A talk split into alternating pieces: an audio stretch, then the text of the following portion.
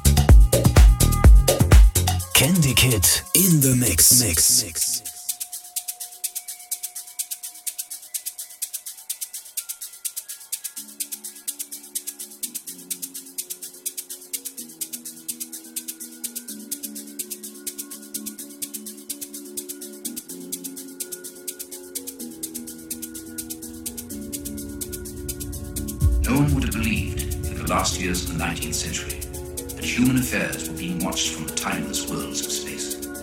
No one could have dreamed we were being scrutinized as someone with a microscope studies creatures that swarm and multiply in a drop of water. Few men even considered the possibility of life on other planets. And yet, across the gulf of space, minds immeasurably superior to ours regarded this earth with envious eyes. And slowly and surely, they drew their.